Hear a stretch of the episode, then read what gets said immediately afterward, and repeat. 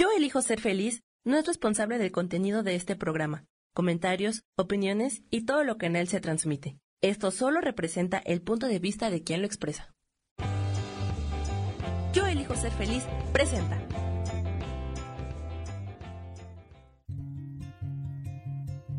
Volver a brillar, volver a sentir vitalidad. Bienvenido al programa.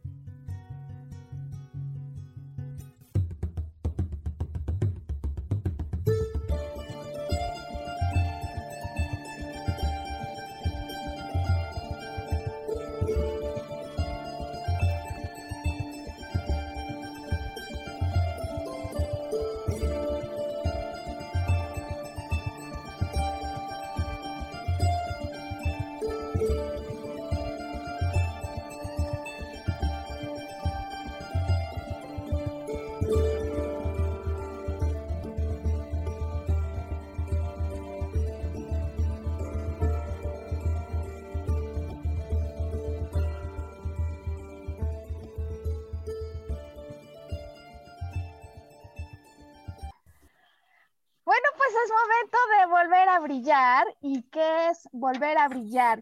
Sino esa increíble oportunidad que nos da la vida de volver a tomar contacto con este sentido de poder personal que tenemos todos, de revitalizarnos sin importar lo que haya ocurrido atrás, así como de levantarnos, de impulsarnos para ir adelante por nuestros sueños y para ser plenos. Eh, y hoy, volver a brillar, eh, tenemos una edición súper especial y un invitado realmente increíble a quien agradecemos profundamente y ahora vamos a presentar con todos que esté con nosotros para darnos no su vista conceptual, sino su experiencia personal y es un ejemplo de vida al que quienes conocemos admiramos muchísimo sobre lo que significa renacer, no simbólica o metafóricamente, sino renacer cuando un accidente inesperado hace que pases en coma varias semanas. Eh, quiero dar la bienvenida y agradecer profundamente que me acompañe el día de hoy. Primero vamos con el invitado, ¿te parece, Sergio? Eh, el invitado de hoy, Renato Ferrera. Bienvenido y muchísimas gracias por estar con nosotros hoy. Muchas gracias, Maru, te lo agradezco. Me llega profundamente este programa empezando por mi nombre, que Renato, significa vuelto a nacer, y les voy a contar mi experiencia de haber vuelto a nacer. Y he nacido muchas veces en mi vida, físicamente, espiritualmente y literalmente, que es lo que les voy a contar a continuación de cómo fui que renací literalmente.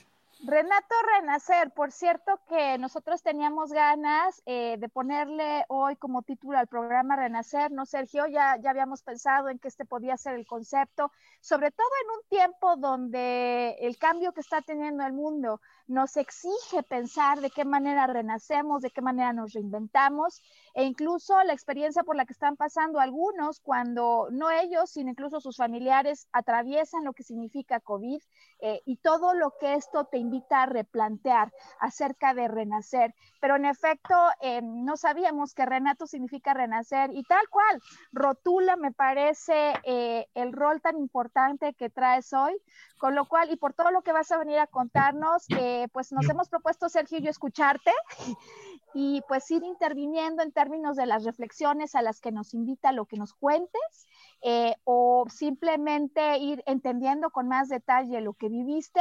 Y para quienes nos acompañan hoy, que estamos encantados de poner este programa y explicar, ¿no? A través de la propia voz de Renato lo que significa renacer, eh, explicar que vamos a dividir el programa en tres etapas. Para quienes no lo conozcan o lo hayan conocido y quieran hoy recordar un poco quién era Renato, antes de que ocurra el evento que cambia por completo su vida, eh, o que quizás inicie, ¿no, Renato, la verdadera misión de aquel que viene a enseñarnos a renacer? ¿Qué ocurre? ¿En qué consiste la experiencia que él tiene en ese momento donde se da algo muy, muy, muy intenso? ¿Y quién es él? a raíz de esta experiencia que tuvo. Entonces, tres, eh, eh, segmentos. Eh, ¿Y te parece, Renato? Vamos inmediatamente a que nos cuentes quién eras. ¿Quién eras antes de que todo esto pasara? ¿Quién era Renato? Perfecto.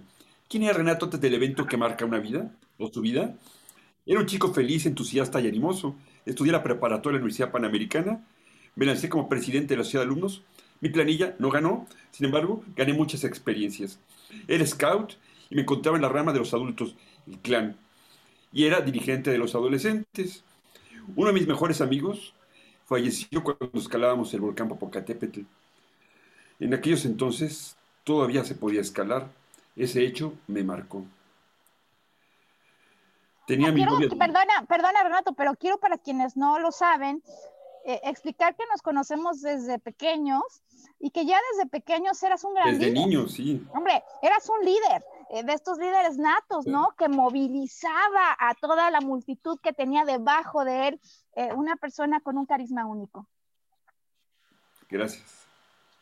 Bueno, les quería comentar que también tenía mi novia del Yaucali, que era un colegio de aquí entonces, que era la versión femenina de la UP preparatoria, y días antes de mi muerte, terminamos. Presenté mi examen de admisión para estudiar Administración de Empresas en la Universidad Panamericana, fui aceptado y ya estaba inscrito. Terminé mi preparatoria con una gran cena de graduación celebrada en un salón en uno de los mejores hoteles de la Ciudad de México. Con eso doy fin a la primera pregunta que me haces. Sea, ¿quién era Renato antes de que esto pasara? Yo escucho, no sé cómo ves, Sergio, pero la vida de una persona perfectamente eh, llena de vitalidad, lista para lanzarse al mundo. Y además en esa etapa, ¿no, Renato? Donde pues cuando uno acaba la preparatoria, híjole, está a punto de lanzarse al vuelo, eh, cree que todo lo puede en ese momento, ¿no? Todavía las, restricciones no han sido como las que vivimos luego en la vida adulta, los obstáculos. Eh, era una persona llena de vida. Eh, dijiste muerte, y es que hay algunos que no lo saben, pero declarado, ¿fuiste declarado como muerto en algún momento? Pues el paramédico que me trajo en la ambulancia de regreso de la ciudad de Toluca a México, donde fue mi accidente, le comentó a mi hermano que me les morí dos ocasiones en la ambulancia. Entonces, de ahí yo tomo que morí, porque no, no, no era nada escrito, ¿no? Pero el paramédico le dijo a mi hermano. Eso, que había muerto dos veces en la ambulancia. En la ambulancia.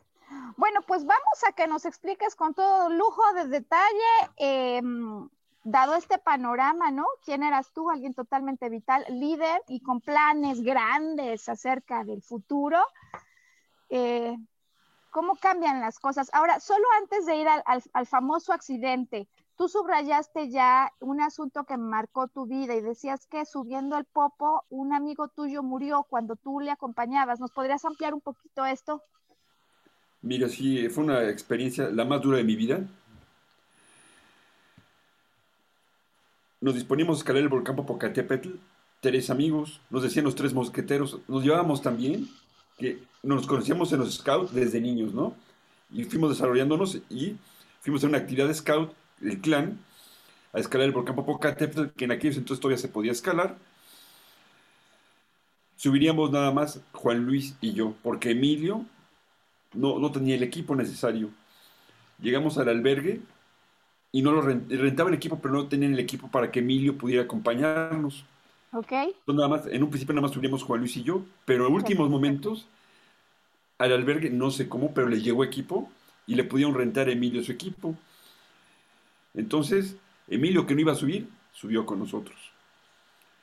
Comenzamos la ascensión, hay que, hay que comenzarla en la madrugada la ascensión para llegar con luz de día a la punta y bajar con luz de día al albergue. Así fue. Nos subimos a las 3 de la mañana, comenzamos la ascensión. Ya había amanecido cuando llegamos ya a la nieve de la montaña y nos dispusimos a desayunar. Y tenemos en nuestra mirada la mirada más hermosa que yo he visto de la tierra aquí. Teníamos enfrente de nosotros la mujer dormida, sería su punta nevada.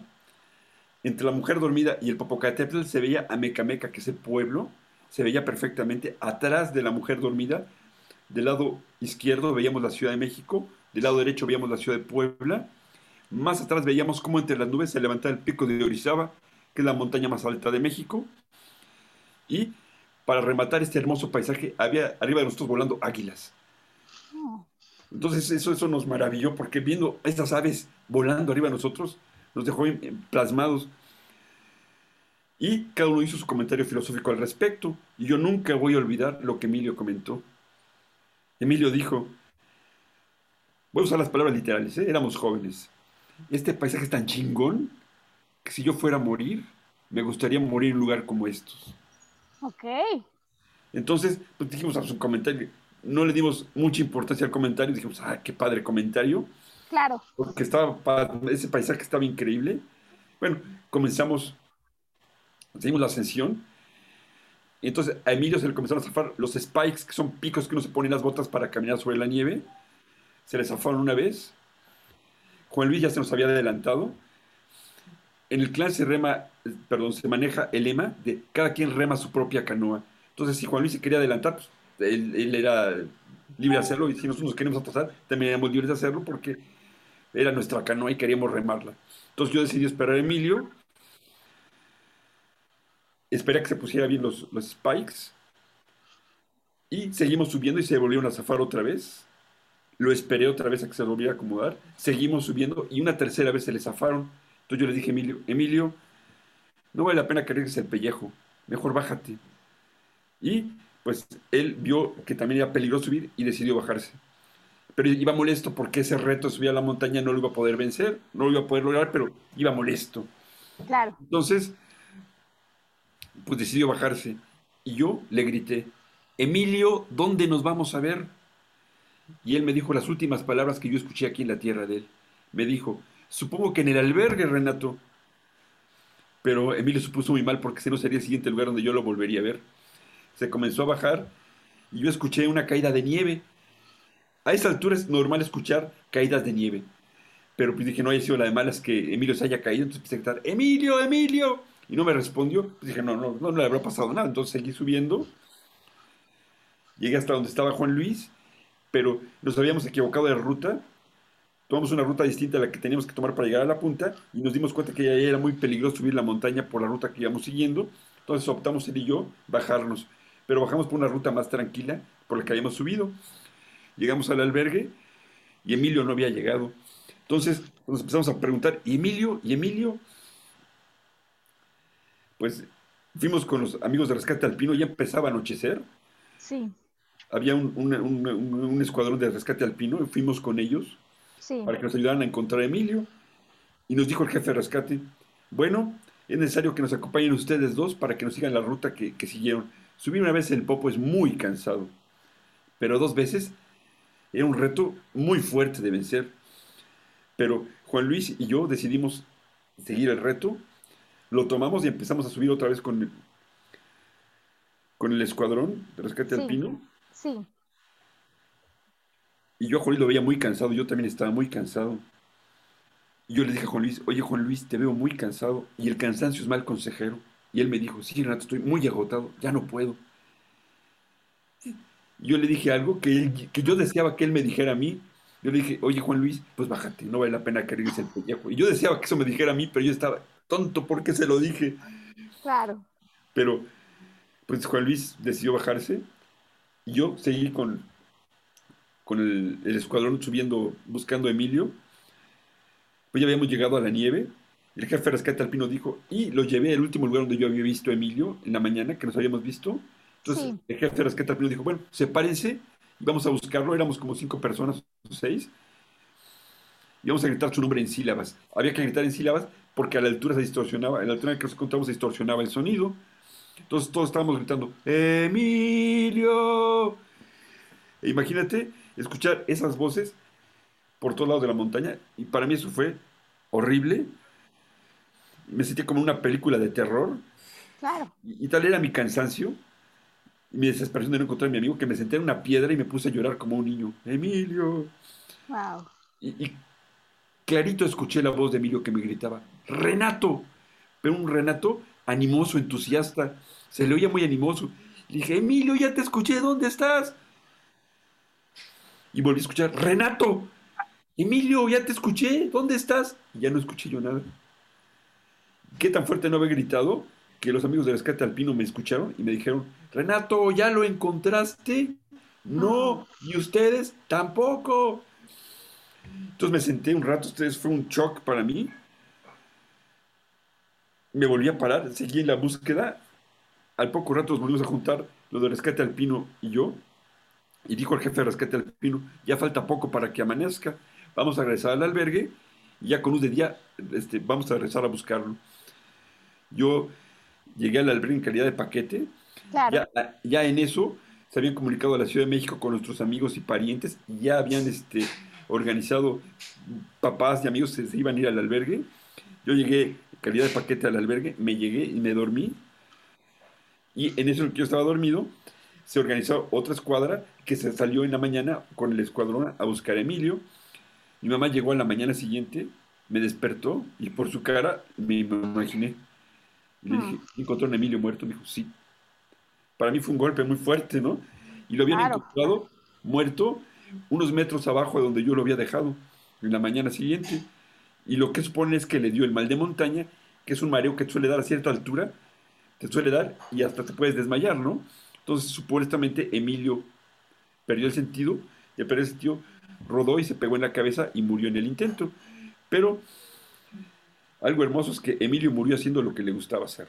Sí, fíjate que a mí me gustaría hacer aquí una pequeña pausa en el relato porque ya he tomado nota de dos cosas que para mí son un regalo increíble en el relato que nos estás entregando hoy y un regalo muy apropiado y muy atinado para los tiempos que decía que ahora estamos viviendo en el mundo, ¿no?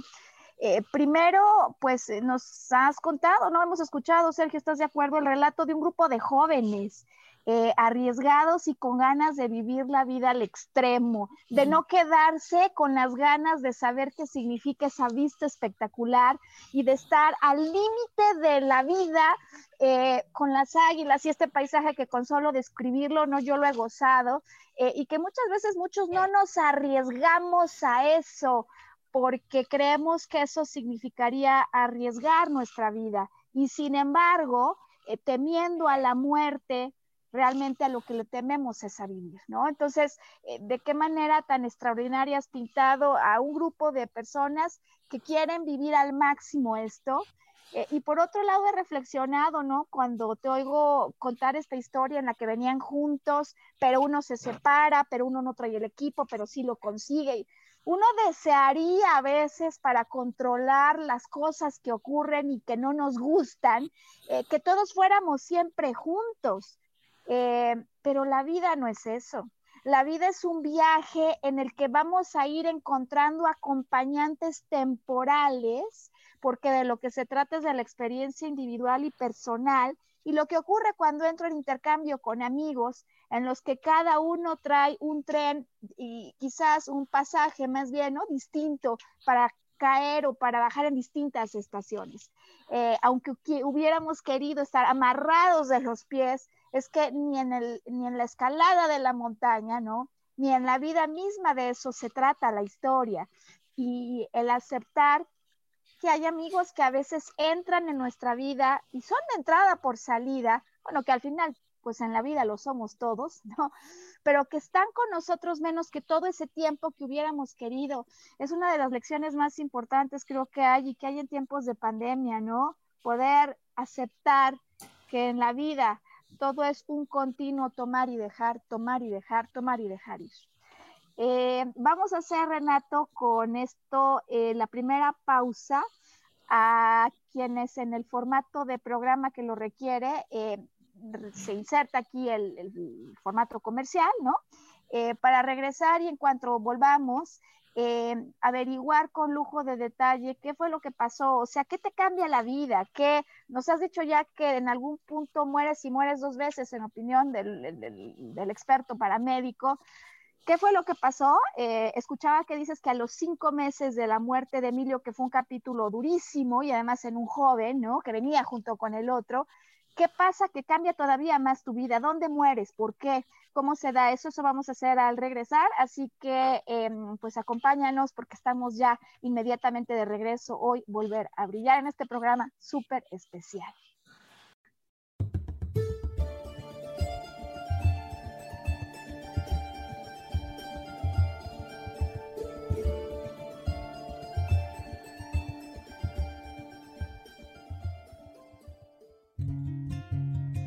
Recordar nuestra capacidad de soñar. Mantente conectado que ahora volvemos.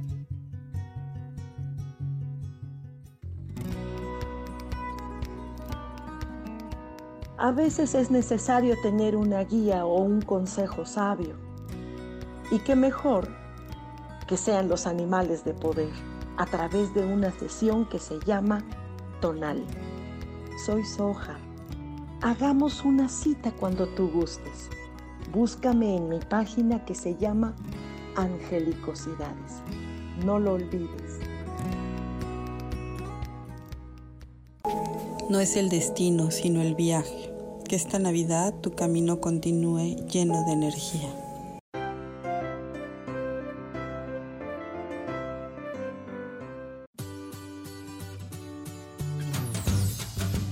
¿Y por qué hoy no? ¿Y por qué hoy no decides ser una persona diferente? ¿Y por qué hoy no te decides hacer ejercicio? ¿Y por qué hoy no le llamas? ¿Estás de acuerdo que es difícil a veces tomar decisiones? ¿Que no sabes qué camino tomar? Pues aquí en mi por qué hoy no vas a poder tomar decisiones a través de las cartas del tarot. Sígueme en mi podcast y por qué hoy no en Yo elijo ser feliz. Nos vemos todos los miércoles a las 12 de la tarde.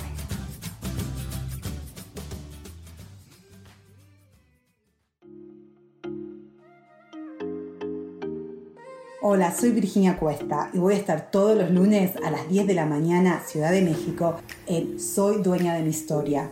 Y vamos a estar aprendiendo a enfocar a la mente antes de tomar una acción y lo vamos a hacer a través del autoconocimiento y recordando que todos somos libres de sentir, elegir y decidir qué historia queremos contar. Pero más importante, qué historia te estás contando. Así que te espero todos los lunes a las 10 de la mañana, hora Ciudad de México, en los canales Yo Elijo Ser Feliz.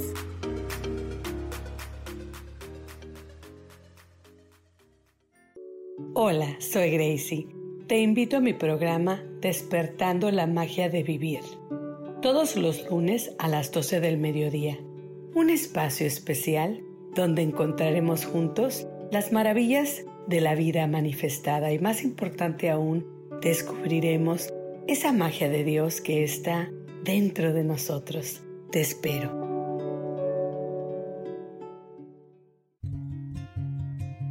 Regresamos a volver a brillar, atrevernos a intentar una vez más.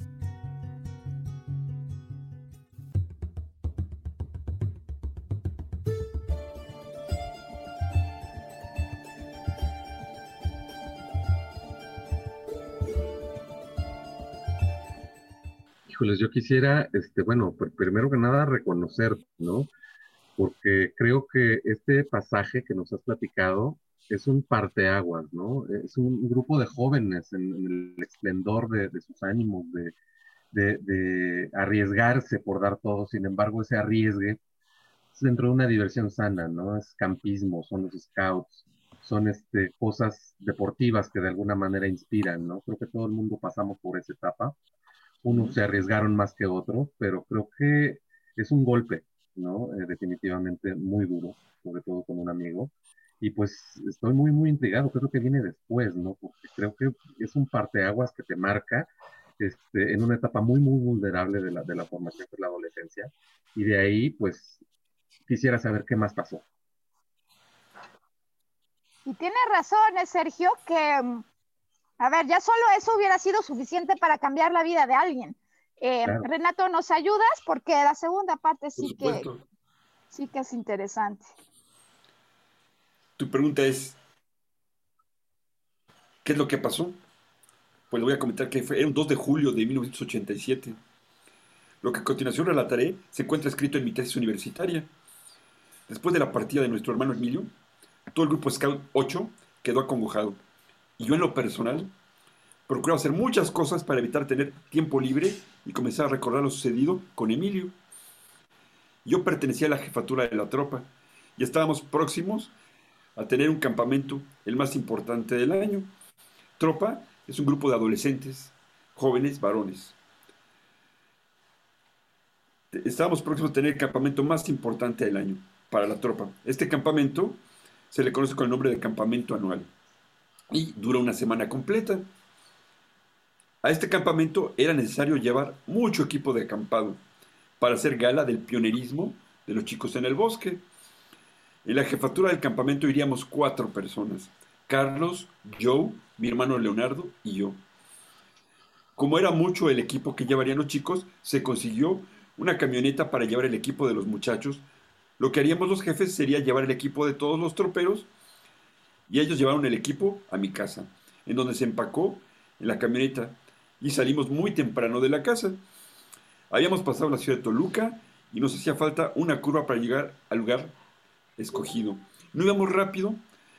Cuando se estaba dando la vuelta en la curva, se rompió la tracción de la camioneta y nos volcamos, quedando a unos metros de la carretera.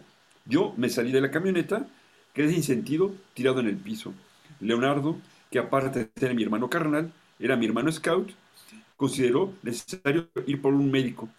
Se orilló en la carretera y, para el primer, y paró el primer coche que pasó, que era un taxi, y le dijo al conductor que no tenía dinero, pero que le urgía ir por un médico al pueblo más cercano.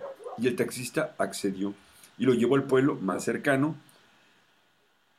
El doctor, al verme, llamó una ambulancia a la ciudad de Toluca, que era la ciudad más cercana, y llegamos a esa ciudad y se me hospitalizó. Nuevamente, la Hermandad de Scout hizo su aparición.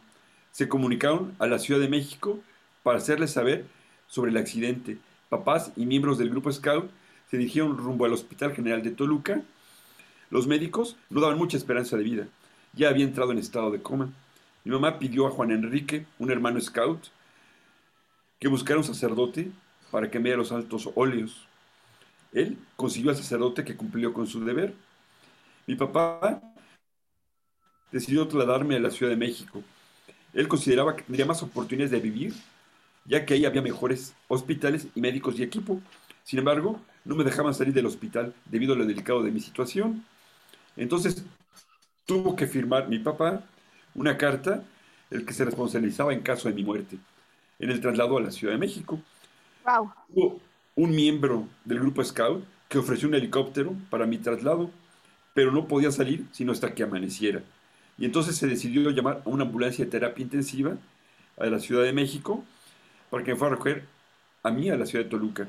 Y me regresara a la Ciudad de México. Los paramédicos le comentaron a mi hermano que en el camino morí en dos ocasiones. Lograron revivirme. Fui hospitalizado en el Hospital de Alta Especialidad de la Raza. Se me hizo una traqueotomía y se me conectó a un pulmón artificial. Yo vivía gracias a los aparatos a los que estaba conectado. Mi situación no era promisoria. Los doctores no aseguraban que viviera. La tropa, o sea, los chicos adolescentes, se organizaron e iban a hacer guardias al hospital, a pesar de que no los dejaban pasar hasta donde yo estaba. Ellos se encontraban en la sala de espera, dispuestos a ayudar en lo que fuera necesario. Hubo un lobato, o sea, un niño y una gacela, una niña, que hicieron su primera comunión y le ofrecieron a Dios por mi recuperación. En las distintas ramas, al momento de comenzar sus actividades, pedían sus oraciones también por mi recuperación. Después de 21 días salí del estado de coma, pero los médicos no aseguraban que fuera a quedar bien. La lesión más grave fue en mi cerebro. El golpe que me di en la cabeza durante el accidente provocó que mi cerebro se inflamara. Los médicos decían que podía quedar con alguna tara mental o alguna deficiencia física, que el tiempo lo diría.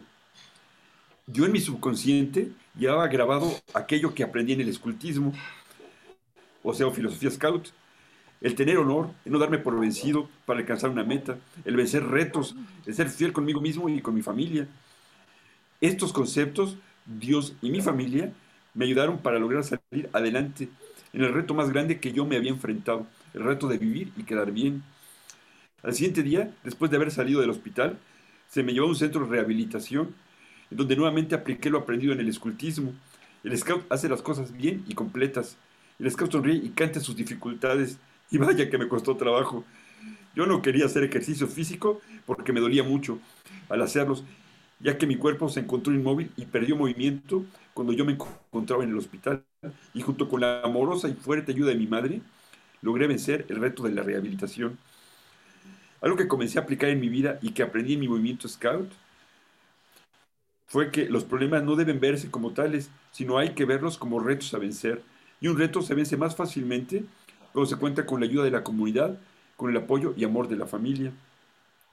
Fue como si hubiera vuelto a nacer. Tuve que aprender a hablar y caminar nuevamente, coordinar mis movimientos como si fuera un niño, a leer otra vez, perdí el movimiento fino y mano derecha, ya no podía escribir adecuadamente, y logré vencer otro reto, el reto de convertirme en zurdo. En el mes de agosto iba a entrar a la universidad a estudiar la carrera de administración en la Universidad Panamericana, pero por mis circunstancias ya no pude hacerlo. Al siguiente año nos fuimos a vivir a la ciudad de Torreón, Coahuila. Ahí comencé a estudiar administración. Sin embargo, me di cuenta que me costaba mucho trabajo el seguir estudiando debido a las secuelas del accidente que tuve. Pero el terminar mis estudios era un reto que me propuse lograr. Me salí de la universidad y decidí estudiar una carrera técnica, pero no pude. A mi papá lo trasladaron a la a Ciudad Juárez, Chihuahua, y la familia nos fuimos para allá. Y opté por continuar mi licenciatura. Al año, a mi papá lo regresaron a la Ciudad de México y la familia entera con él. Aquí fue donde logré vencer uno de los retos más importantes de mi vida, el reto de tener una carrera universitaria, la carrera de pedagogía, que me costó trabajo, pero logré vencer ese desafío, el reto de tener una licenciatura en la universidad que yo quise, la Universidad Panamericana, con la desinteresada ayuda de mis asesores, directores y todo personal que tuvo que ver en algo en mi educación para finalizar mis estudios universitarios. Con esto termino yo mi tesis universitaria y también termino el punto que me acabas, el segundo punto que me pediste, Maru. Híjole, es que, uff, si ya la primera historia, Sergio, estaba cardíaca, la, la segunda parte es, es, creo yo, profunda, intensa y llena de cosas que extraer. Eh, me, me llama tanto la atención el énfasis que haces en la ayuda amorosa de tu madre, ¿no? Eh, me llama la atención la aparición de un taxi que pasaba por allí y que a los que no tenían recursos les ayuda. Y, y, me lleva a pensar en todas las personas que en este momento ante lo que está ocurriendo sienten que no tienen ni los recursos ni la ayuda, se sienten solos porque siempre hay ayudas, ¿no? En el momento en el que menos las esperas y son ayudas muy amorosas, eh, de tal manera que tu mensaje creo que es un mensaje de aliento eh, y, y, sin duda me toca el corazón, te lo digo Sergio, y me inspira solo el escuchar eh, este código Scout en el que has puntualizado hoy eh, que un problema más que verse como un problema hay que verlo como un reto, como un desafío. Y si algo debe uno algo es al honor de comprometerse, abrazarse de lo que uno es, de lo que uno quiere, ir por ello, sin importar jamás lo que esté ocurriendo. Y bueno, pues sin duda, si algunos a veces ante ciertas dificultades de la vida creemos que tenemos que volver a nacer y nos cuesta mucho trabajo, ahora imagínate cuando literalmente tienes que hacerlo. Eh, Sergio, ¿cuáles son tus primeras reflexiones en cuanto escuchas esto? Mira, Maru, es muy curioso, ¿no? Eh, hace algunas semanas tú hiciste un programa acerca de la Sociedad de los Poetas Muertos que eh, lleva a varios jóvenes a, la conclusión de que tienen que disfrutar el día Carpe Bien, ¿no? En este sentido, eh, este grupo de scouts, eh, esta hermandad que buscan, este compañerismo y este amor a la naturaleza, me pinta un escenario realmente que me toca el corazón, muy, muy conmovedor, ¿no? Pero al mismo tiempo, Renato deja en mí un, un mensaje muy, muy importante, ¿no? Que es voluntad. Hay muchísimas, muchísimas adversidades, eh, muchísimas pruebas, si lo quieres ver desde un punto de vista creyente, eh, que, que, Dios le puso en su vida, ¿no? Sin embargo, ¿qué es lo que lo saca? Sí, existen factores eh, realmente em, eh, sorprendentes, externos, ¿no? La ayuda, la, la, ayuda de su madre, la ayuda de sus compañeros scouts, ese taxi providencial que pasó por ahí. Este, sin embargo, ¿qué es lo que viene de dentro? ¿No? ¿Qué es lo que viene de lo que hemos platicado en muchos programas? Es el lenguaje del alma, ¿no? Es voluntad, ¿no? Y cuando tienes voluntad, creo que el mismo universo, el creador, Dios, como le quieras llamar, te manda los recursos con los cuales proyectarte y salir de eso. Qué importante eso, y sabes que con ello quisiera dar pie a Renato a si nos explique un poco más de esto que ocurre en el tiempo en el que está en coma. Pues está en coma tres semanas, eh, literalmente vive conectado, como nos lo ha explicado, uno no sabe realmente qué es lo que está pasando allá, ¿no? Eh, tiene además el, el, reporte médico de dos momentos en el que pierde la vida y, y, sí que vivió una experiencia, Sergio, en la que lo que estás diciendo ocurre, es decir, él le dice sí a la vida, él dice sí quiero ir de regreso. Y el día que a mí me contó esto, Renato, me hizo recordar que todos nosotros los que estamos aquí algún día le dijimos que sí a la vida, aunque a veces en las dificultades eh, quisiéramos arrepentirnos, ¿no? O no nos acordamos de un momento consciente en el que hayamos dicho eso, pero por lo mismo me gustaría pedirte, Renato, si nos cuentas esa experiencia pues en el orden de lo que tú viviste, de lo que es tu experiencia indiscutible, eh, cuando estás en este proceso de coma, ¿no? La experiencia más allá de lo terreno que viviste, donde yo encuentro claramente tu voluntad y tus ganas de vivir. ¿Qué fue lo que pasó? Bueno, esta circunstancia me imagino que yo la viví cuando morí en tres ocasiones en, en ambulancia. Pues bueno, abrí mis ojos y me encontraron el paisaje más hermoso que se puedan imaginar, porque a mí me gusta mucho el paisaje de montaña, a lo alto. Esto me recuerda mucho a una película que se llama Más allá de los sueños, en el que un doctor fallece y su cielo es lo que más le gustaba en la tierra. Lo que más le gustaba en la tierra eran las pinturas de su esposa. Entonces él aparece en las pinturas de su esposa y su cielo era las pinturas de su esposa. Claro. A mí lo que más me gustaba en la tierra eran los paisajes de alta montaña. Estar en una montaña, en un monte, ver a lo lejos era para mí fascinante. Entonces, abrí mis ojos y me encontraba casi en la punta de una montaña. Veía árboles, pinos, muchos helechos. Arriba de mí había una plataforma de rocas, bueno, un poco más arriba, como a cuatro metros de distancia y de altura, había una plataforma de rocas y sobre esa plataforma de rocas se levantaba una especie como de pesebre. Y debajo de ese pesebre estaban un hombre y una mujer. Yo llevé este, educación católica toda mi vida, de las escuelas en las que estuve. Y entonces yo identifiqué a qué hacer como Cristo y aquella mujer como María. Cristo iba vestido de blanco, túnica blanca, eh, tenía unas sandalias cafés, sus ojos cafés también, cabello largo, negro, piel blanca. La mujer que estaba al lado de él era igualita a la Virgen de Guadalupe, nada más que la única diferencia que yo veía es que tenía los mismos gestos, pero su piel era blanca, no morena como la Virgen de Guadalupe, y su manto no tenía estrellas como la Virgen de Guadalupe. Pero yo la veía y su mirada de, de ambos me transmitían la paz, una paz increíble, yo nunca antes había sentido esa paz tan grande. Sin embargo, la he vuelto a sentir en otras ocasiones. Y aquí en la tierra, esa paz tan grande que yo vivía ahí. Yo estaba encantado, feliz. Ya era consciente de que yo había muerto, de que ya no estaba en mi cuerpo. Y Cristo me preguntó vía telepática, porque no recuerdo haber visto movimiento de labios. Él me preguntó vía telepática. Siete palabras, me lo dijo, en siete palabras. Renato, ¿quieres regresar o quedarte con nosotros? Cuando me preguntó eso, me puse a pensar si me regresaba o me quedaba. Y eso me acuerdo que me agaché y arranqué un helecho con mi mano izquierda, que fue una señal también, porque con el tiempo me iba a volver yo zurdo. Entonces, con la mano izquierda levanté el helecho y comencé a desbaratarlo y veía cómo el lecho iba cayendo al piso. Ese lecho gigantesco que yo arranqué, como lo iba desbaratando, Después volteé hacia mi lado derecho y vi a Emilio, mi amigo que había fallecido en el Popo. Me dio tanto gusto verlo, tanto gusto. Estaba feliz de verlo. Yo le pregunté, Emilio, ¿cómo has estado? Y él en siete palabras me lo dijo todo. Me dijo, Renato, he estado y estaré siempre bien. He estado y estaré siempre bien. Me trajo la paz que yo necesitaba.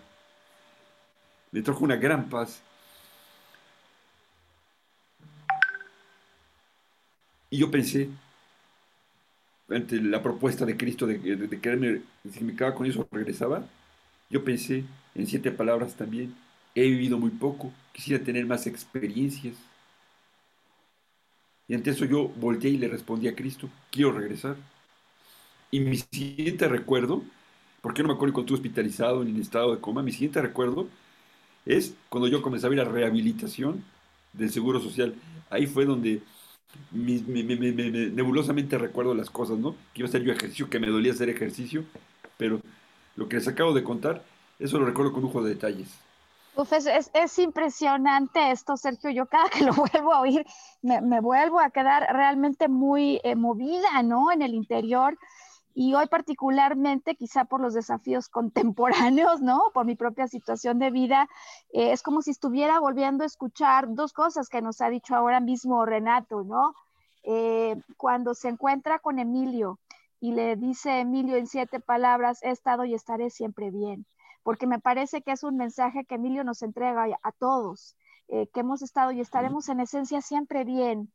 Eh, y por otro lado, cuando él toma el helecho con la mano izquierda, ¿no? que en, ese momento él no sabía, pero la movilidad que va a recuperar solo es en el lado izquierdo, pero además con la imagen de un helecho que estas cosas se reproducen con una facilidad espectacular. A mí me transmite hay un muy potente mensaje de tu parte, Renato, y es que tú lo has dicho, yo he vivido poco y voy por más experiencias. ¿Qué es la vida sino un conjunto de experiencias? A lo mejor unas no, nos gustan tanto eh, y otras hubiéramos querido no, no ocurrieran, pero estas experiencias en definitiva nos van haciendo una mejor persona, nos van haciendo que verdaderamente aquello que hay en nosotros florezca y que podamos eh, darle sentido a todo lo que tiene, digamos, que ver, eh, vivir y venir a ser parte de esta experiencia en la Tierra. Eh, Sergio, no sé a ti cómo te toma, ¿no? Porque para ti sí que es totalmente nuevo, como para muchas personas que hoy nos escuchan o nos ven, nos acompañan, esta historia. Híjoles, me toca bastante, creo que es un mensaje muy, muy, muy conmovedor, realmente te llega al fondo del alma, sobre todo, pues, ¿qué es la mayor expresión de amor que tenemos en un símbolo? Que es la Virgen, ¿no? Este, es, es, todo amor, es todo aceptación, es todo apoyo, ¿no? Y bueno, Cristo, quien dio la, dio la vida por, este, por, por el perdón de los pecados de toda la humanidad, ¿no? Pero en este sentido, a mí lo que más me llena es lo acabas de decir, Maro, hace unos momentos, ¿no? Renato dijo sí a la vida y su sí no fue condicional, fue un sí determinante. Este, aun cuando esta imagen le pregunta si se quiere quedar con ellos o si quiere regresar, su respuesta es quiero regresar. ¿Por qué? Porque dentro de él hay un amor a la vida que no necesita mayor expresión, o sea, se demostró con actos, ¿no? Eh, volvió a su niñez, de nuevo a su niñez de formación, aprendió a hablar de nuevo, aprendió a caminar de nuevo, aprendió a coordinar, etcétera. Y eso no requiere más que un esfuerzo de un gran amor a la vida y, aferrarse a ella, ¿no? Y en este momento creo que cuando estamos pasando por momentos de crisis, por la pandemia que está sucediendo, por el entorno socioeconómico que está viviendo en México, aferrarse a la vida y a la subsistencia es lo único que nos puede sacar, ¿no? Pues claro, con sus medidas este, preventivas de salud, pero es ese amor por la vida y esa voluntad de resurgir y de renacer cada mañana, creo que es lo que nos puede conducir a salir de eso. Sabes que además, Sergio, te escucho y digo, pues la decisión personal finalmente, ¿no? Eh, una decisión personal, que es lo que nos toca cuando las circunstancias no son lo que deseábamos eh, y donde el renacimiento o el resurgimiento inicia por una decisión personal, no porque cambie demasiado algo, sino porque lo primero que cambia, cambia dentro. Eh, y por otro lado, me gusta esto que has dicho, ¿no? De un esfuerzo amoroso, amoroso y no condicional.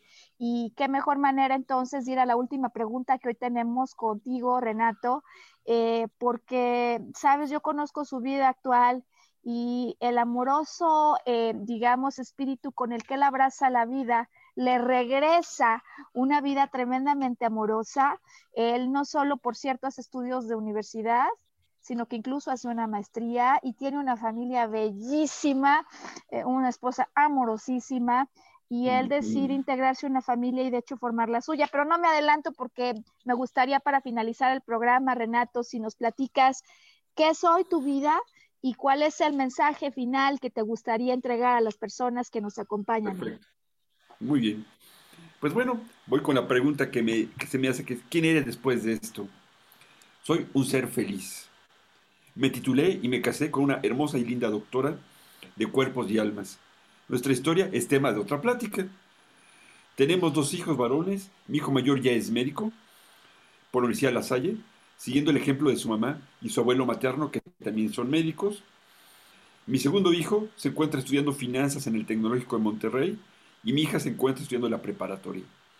Yo también estudié maestría en pedagogía con especialidad de desarrollo humano en la empresa por la Universidad Panamericana y tengo en mente, ahora que acabe la pandemia, hacer un doctorado en historia del pensamiento por la Universidad Panamericana también. Mi linda esposa, la doctora Yadira Eslava, más conocida como la doctora Yadi o Yadi, trabajamos en la dirección de un hospital, San Juan, el hospital fundado por mis queridos suegros hace más de 50 años. Y termino mi ponencia diciéndoles, la vida es hermosa y el logro ante sus retos son la llave a una felicidad terrenal y espiritual. Gracias. Con eso no, por, o sea, gracias a ti, no solo por venir hoy a volver a brillar, sino por volver a venir con nosotros a la tierra y porque en tu sí a la vida le diste vida a muchísimas otras cosas, que eso a veces, Sergio, se nos olvida. Eh, queremos pensar que se ha acabado nuestra vida, nos apagamos y se nos olvida que si estamos vitales, que si el corazón sigue latiendo, porque tenemos más cosas que hacer, tenemos más experiencias que acumular y con eso vamos a ayudar a muchos más. Eh, Sergio, ¿con qué te quedas después de este impresionante final de parte de Renato? con un mensaje súper esperanzador con la seguridad de que para que exista una cosa tiene que existir lo opuesto, porque si no, no existiría. Sin embargo, pues la vida se trata de eso, ¿no? De ir aprendiendo, ir decidiendo lo que, lo, que es bueno para ti, aprovechando lo bueno y dejando ir lo malo, ¿no? Y en este sentido yo creo que es muy, muy importante recalcar que todo es pasajero, ¿sí? Sin embargo, toda adversidad se resuelve con voluntad, con decirle sí a la vida. Uy, Renato, qué maravilla. Yo sigo fascinada, de corazón abierto, te lo digo, bien tocada por esta historia que cada que escucho me, me, vuelve, me vuelve a hacer revisar, ¿no? En mi interior y que creo que es lo que muchas personas que estarán eh, acompañando la transmisión en este momento estén viendo, con un desafío que aunque parezca titánico, no tiene nada que ver con la historia que nos has contado hoy. Y me quedo todavía más con el recuerdo de lo que nos explicaste esta mañana Renato, el que renace. Eh, y sabes, hay un dicho hawaiano, ¿no? Eh, relacionado con todo esto de la vida que vemos, que dice que si vemos algo afuera, es porque esto existe adentro. Es decir, si yo veo a Renato y Renato significa renacer, eso significa que adentro de mí hay un Renato, adentro de mí hay alguien que sí quiere decirle sí a la vida. Gracias por venir hoy afuera, gracias por enseñarnos con esta historia tantas cosas. Renato, eh, una despedida, un mensaje de despedida, por favor. Pues recordando el lema de un programa juvenil que había hace años, que alguna vez lo deben recordar, sonrían y la fuerza estará con ustedes. Eso es todo. Bien. Gracias por recordarlo, Renato, y gracias a todos por acompañarnos. Gracias, Sergio, ¿no? Por los comentarios que nos has dado hoy y por recordarme, sabes, me lo recuerdas e inmediatamente vuelves a hacer que venga a mi rostro una sonrisa como la que es posible que durante esta larga temporada a muchos se nos haya olvidado volver a poner de manera más frecuente. Gracias por siempre, Renato, y seguramente volveremos a contactarte para otro programa. Gracias por siempre y por supuesto saludos a Yadi y a toda bellísima familia. Gracias. Eres un amor, Maru. Gracias. No, gracias a ti. Pues hasta el próximo, Sergio, cuando en una semana nos volvamos a conectar, esto es volver a brillar. Hasta entonces.